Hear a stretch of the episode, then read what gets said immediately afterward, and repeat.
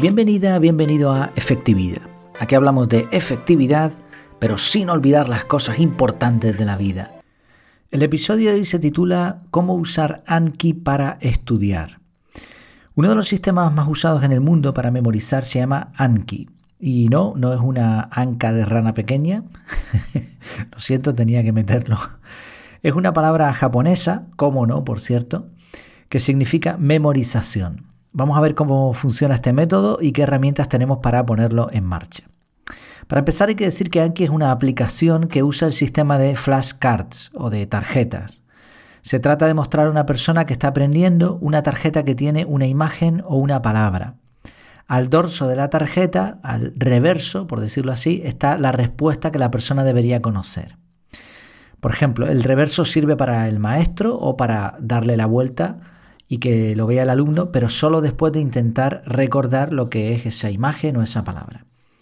Por poner un ejemplo, si estás enseñando vocabulario en español, puedes mostrar una tarjeta con una imagen de una vaca en el anverso, en, lo que se ve, y eh, en el reverso, en el dorso, la palabra vaca.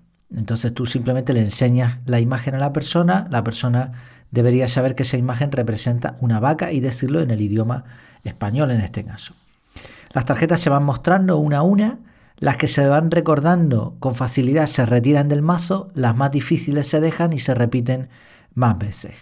Hay muchas variaciones a este sistema. Eh, cuando yo aprendí el método usábamos tarjetas en cartulina o en papel plastificado y el tamaño recomendado era de 15 por 20, 15 por 20 centímetros.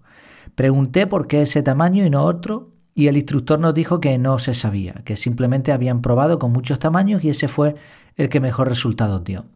Investigando ahora un poquito más, descubrí que Glenn Doman, en su libro Cómo multiplicar la inteligencia de tu bebé, explica también que las tarjetas deben tener una dimensión específica según la edad del niño. Pero vamos, que no hay ninguna razón ahí, como en muchas otras cosas relacionadas con la neurociencia, simplemente prueba y error. El método que yo aprendí consistía en mostrar un taco de 10 tarjetas con dibujos. Las imágenes tienen mucho poder porque representan algo específico, pero más amplio que una palabra que hay que traducir visualmente. Eh, los pasos son, primero se enseñan las tarjetas a una velocidad de una tarjeta por segundo, se dice la palabra o palabras que hay detrás de la tarjeta, lo que el profesor está viendo, se vuelve a enseñar el taco completo, repitiendo de nuevo, y a la tercera repetición se vuelven a enseñar, pero esta vez los alumnos tienen que decir la palabra o palabras que hay detrás de la tarjeta. A medida que van sucediendo las siguientes repeticiones, se van quitando del mazo las tarjetas que se aciertan y se dejan las difíciles hasta que se aciertan todas las tarjetas. Esto es una. Bueno, esto se puede hacer en, no sé, tres minutos, cuatro minutos. No, no es un método que requiera mucho tiempo.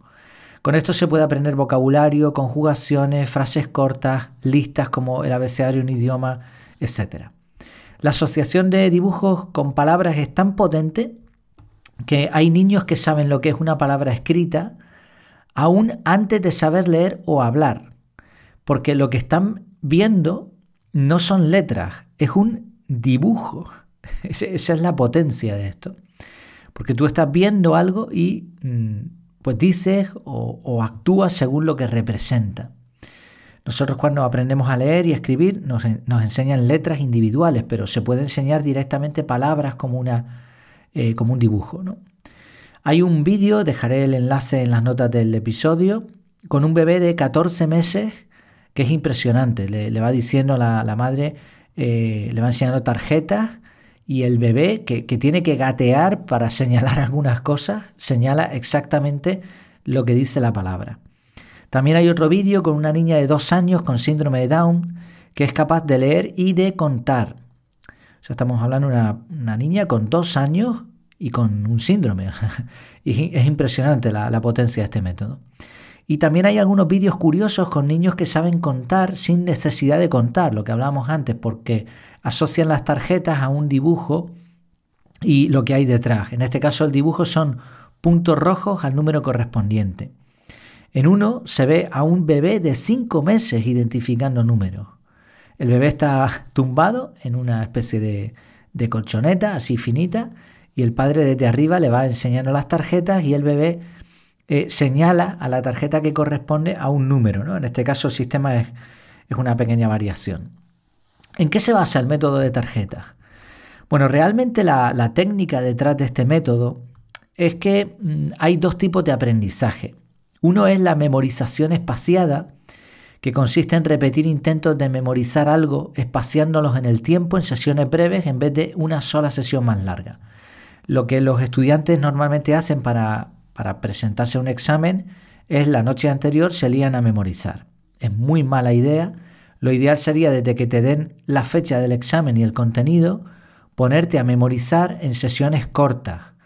Y además lo que se trata es eh, repetir, bueno, primero espaciar la memorización, o sea, un día eh, haces una sesión corta, después dentro de dos días haces otra, dentro de tres días, bueno, hay una serie de intervalos ahí, ¿no? Yo no, no lo sé de memoria y esto se estudia constantemente y se hacen pruebas hay diferentes mm, opiniones al respecto, pero bueno, que, no es algo aleatorio, aunque aleatorio también serviría. Y esto es mucho mejor que una sesión larga. Y además, en el sistema de tarjetas se utiliza también, bueno, ahora lo, lo, veremos más de lleno, pero aparte de memorización espaciada, lo que se hace es que no se repite toda la sesión, sino solo aquello que más nos cuesta memorizar. El otro método que, está detrás de la tarjeta, del sistema de tarjetas, es la evocación. Una cosa es repetir eh, o contar a alguien lo que has aprendido o recordar, recordar pues, por algún tipo de estímulo, y otra es evocar. La evocación es plantearse una pregunta y tratar de resolverla sin más ayuda que nuestros propios recuerdos. Lo que haces es obligar al cerebro a recordar una información específica. Ese proceso que realiza el cerebro para rescatar allá donde esté esa información es la evocación.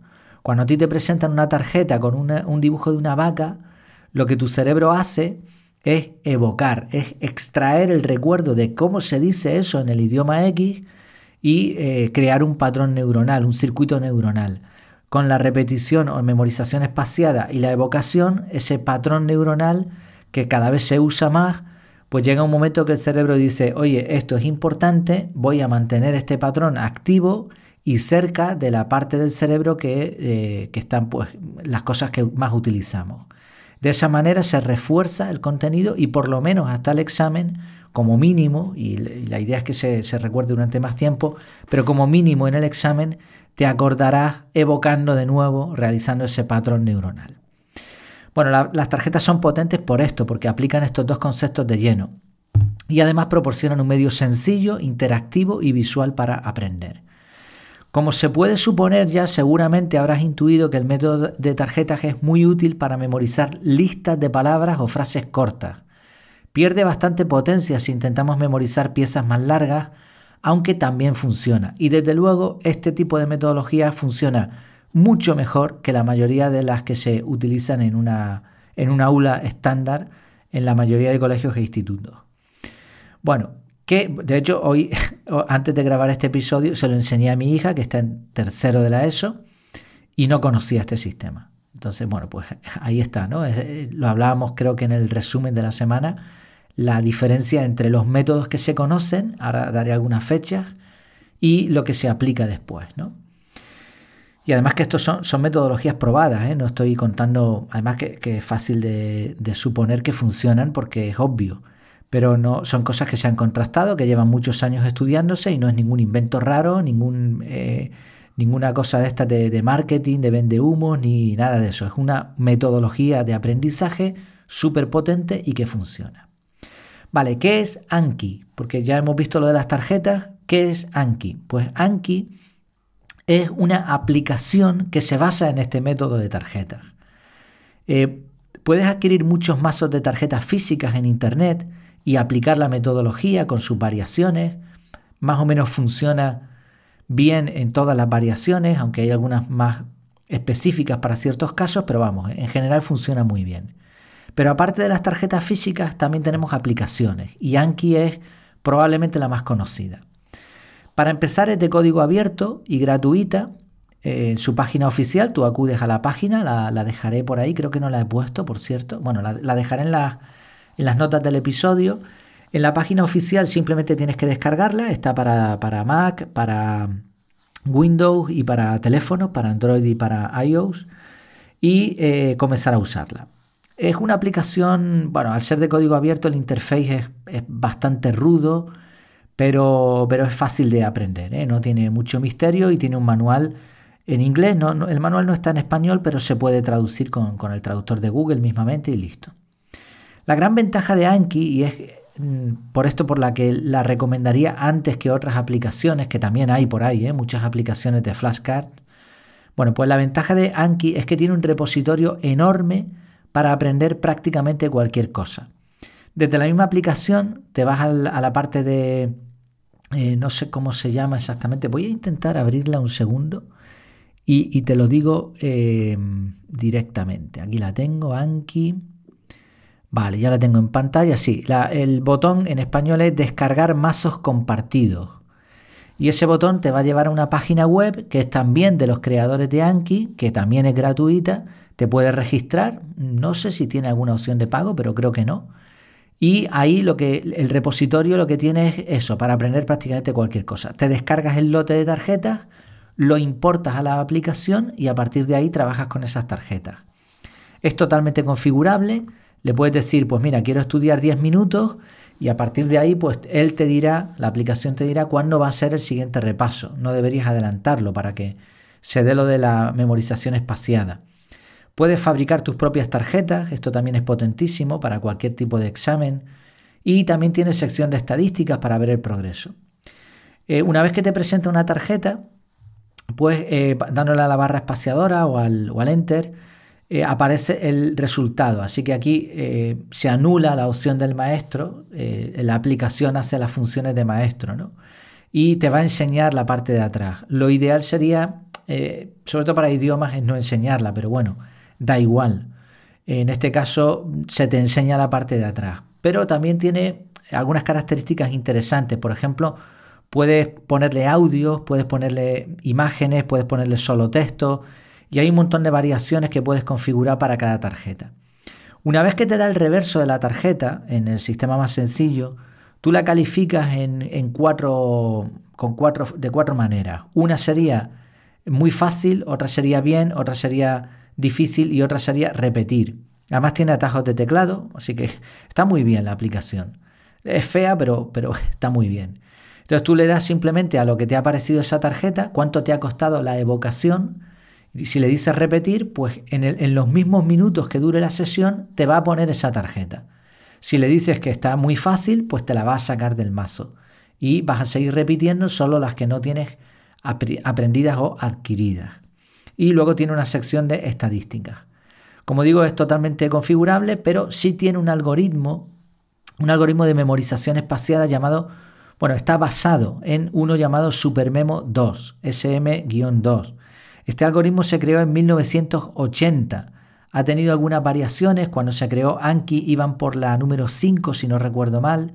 Ahora en el 2019 eh, SuperMemo va por la SM18. 2019. Eh, Supermemo es una empresa y este sí que es de, pago o por lo menos eh, ofrece algunos servicios de pago. Entonces Anki no utiliza Supermemo, pero sí se ha basado en este algoritmo. El algoritmo divide el tipo de respuesta en cinco resultados en vez de cuatro. Eh, si te acordaste a la perfección sería un 5 y si no recordabas nada un 0. Y teniendo en cuenta los resultados, el algoritmo decide cuándo y cuántas veces deberías volver a ver esa tarjeta. El autor del algoritmo de Anki, eh, no, perdón, el de Supermemo, en la versión original, afirmó haber aprendido 10.255 elementos en un año, trabajando 41 minutos al día en promedio. Es una burrada, porque no por aprenderlos, esto no es tan difícil, además hay otras técnicas memotécnicas y demás. Eh, lo interesante es que la retención pasado un tiempo fue de más del 90%. El algoritmo de Anki también ha mejorado con respecto al original. Y bueno, pues esto hace que, aunque el algoritmo no explicaban los expertos que lo habían probado que tampoco da una, una mejora sustancial, o sea, puede haber un porcentaje del 5, 1, 2, 4% de mejora en algunas personas en promedio, pero no es el punto fuerte del sistema, el punto fuerte es la metodología. Anki tiene sincronización gratuita si te registras, más de 500 complementos, incluyendo síntesis de voz, oclusión de imágenes. Bueno, es súper completa, eso es un mundo. Hay mucha gente ahí en los foros y, es, bastante divertido meterse ahí. Estuve probando la aplicación y sinceramente mi opinión es que las tarjetas físicas superan a la multimedia. Pero también es cierto que, como en, en, muchos otros casos, lo digital tiene ventajas que lo físico no tiene. Lo puedes sincronizar entre dispositivos y, puedes practicar con tu móvil, con el portátil o con la tablet o donde sea. Eh, tiene el foro de ayuda. Bueno, hay, cosas que no están en lo físico, evidentemente. Entonces es cuestión de probar. Yo lo voy a empezar a utilizar para mm, darle un poquito de, caña al inglés y te recomiendo echarle un ojo si quieres memorizar para un examen o si quieres utilizar esta metodología para aprender cualquier cosa que te interese. En resumen, para mí el sistema de tarjetas es fundamental para aprender. De hecho, mi madre me enseñó a leer gracias a este sistema antes de tener los cuatro años. Con tres años y medio ya sabía leer y escribir. Y mucho antes de que posteriormente conociera el método, que lo conozco desde hace pues, también unos cuantos años ya. Creo que tiene sus limitaciones y no, o sea, el objetivo de este método no es aprendizaje, sino memorización, y esto hay que tenerlo claro. Y no es una herramienta definitiva o única, sino una más de la caja para aprender. En todo caso, este tipo de sistemas permiten que aprendamos al máximo en el mínimo tiempo. Por, eso conviene al menos conocerlo. Así que échale un ojo si te interesa y ya me contarás. Muchas gracias por tu tiempo y por tu atención. Espero tus comentarios en el grupo privado o en efectividad.es barra contactar. Hasta la próxima.